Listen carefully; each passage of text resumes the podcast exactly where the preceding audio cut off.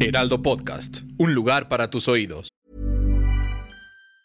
Hey, it's Ryan Reynolds, and I'm here with Keith, co star of my upcoming film, If, only in theaters, May 17th. Do you want to tell people the big news?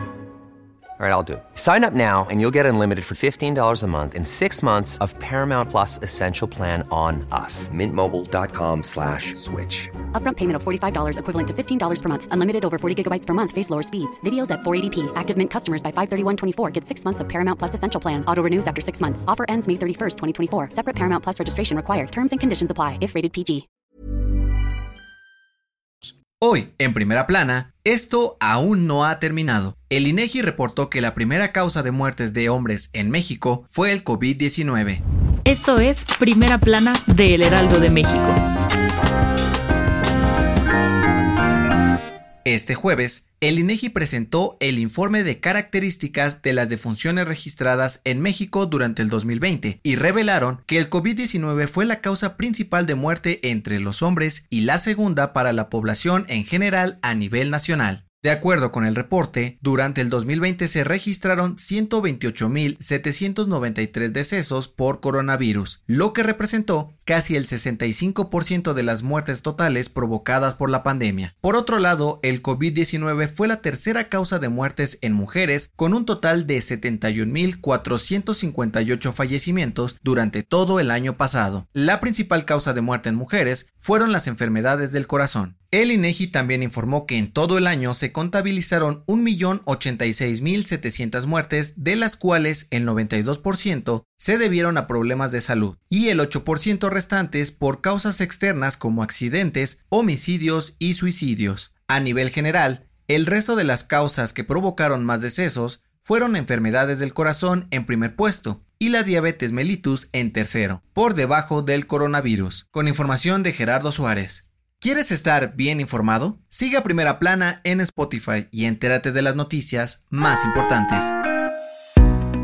De acuerdo con datos de la Cámara Nacional de Comercio, Servicios y Turismo de la Ciudad de México, la Canaco, la demanda de disfraces para celebrar Halloween y Día de Muertos aumentó en más del 300% con relación a los últimos dos años. Según los especialistas, esto se debe a que la gente tiene más confianza este año para poder reunirse con amigos y familiares y celebrar estas fechas, lo cual también contribuye a la reactivación económica. En este sentido, la Canaco estima que las celebraciones del Día de Muertos dejará una derrama económica por más de 4.200 millones de pesos, tan solo en la Ciudad de México. Además, aseguraron que el 40% de los ciudadanos comprarán sus disfraces por internet, el 36% en tiendas físicas y el 24% restante pedirá uno prestado o reciclará de años pasados. ¿Tú de qué te vas a disfrazar? Con información de Laura Quintero. En otras noticias, este jueves, Viva Aerobús anunció que en 2022 comenzarán operaciones de vuelos nacionales desde el Aeropuerto Internacional Felipe Ángeles en Santa Lucía y se suma a Volaris como las primeras aerolíneas que lo harán. En noticias internacionales, durante una conferencia, Mark Zuckerberg dio a conocer que Facebook cambiará de nombre a Meta. Aclaró que solo cambia el título del corporativo de la empresa y la red social se seguirá llamando igual.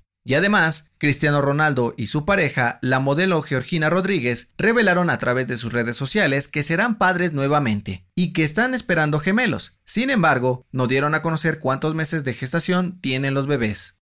El dato que cambiará tu día.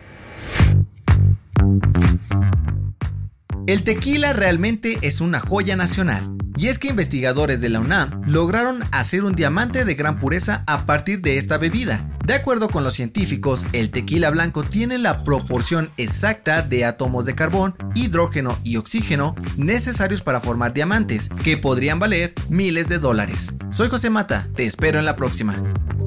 Esto fue Primera Plana, un podcast del Heraldo de México.